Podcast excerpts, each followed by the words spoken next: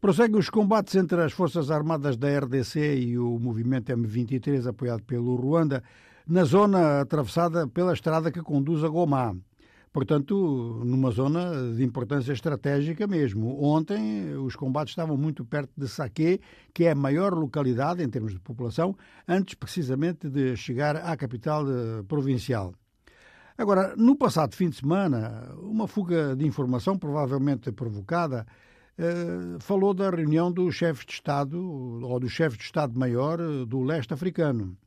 E nesta reunião sublinhou-se, do modo geral, quase com unanimidade, falta de cumprimento das decisões sobre a retirada do M23 e receio de que isto se repita com o anúncio de retirada em março.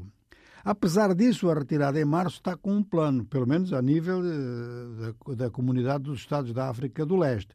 São três fases entre 28 de fevereiro e 30 de março. As posições evacuadas passarão às forças leste-africanas, ou seja, tropas do Quênia, tropas do Burundi, tropas do Uganda e tropa do sul do Sudão.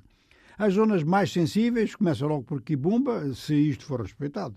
O Parque de Virunga, que tem sofrido muito com os combates, e depois a região de Bunaganá. Ora, esta situação vai depender bastante de outras negociações, tanto em Nairobi quanto em Luanda.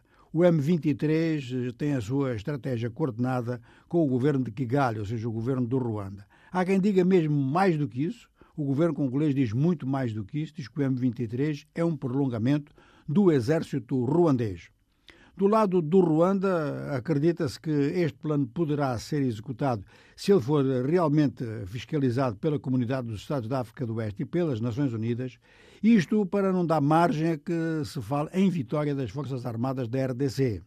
Mas, entretanto, tanto as Forças Armadas da RDC como o M23, antes de começarem eventualmente este plano de retirada, estão a fazer prova de força no terreno Assim é de prever que daqui até ao final do mês os combates se acentuem para que depois a retirada seja feita nas melhores condições possíveis para cada um dos lados. É uma lógica de guerra que às vezes leva é ao desrespeito precisamente dos calendários elaborados.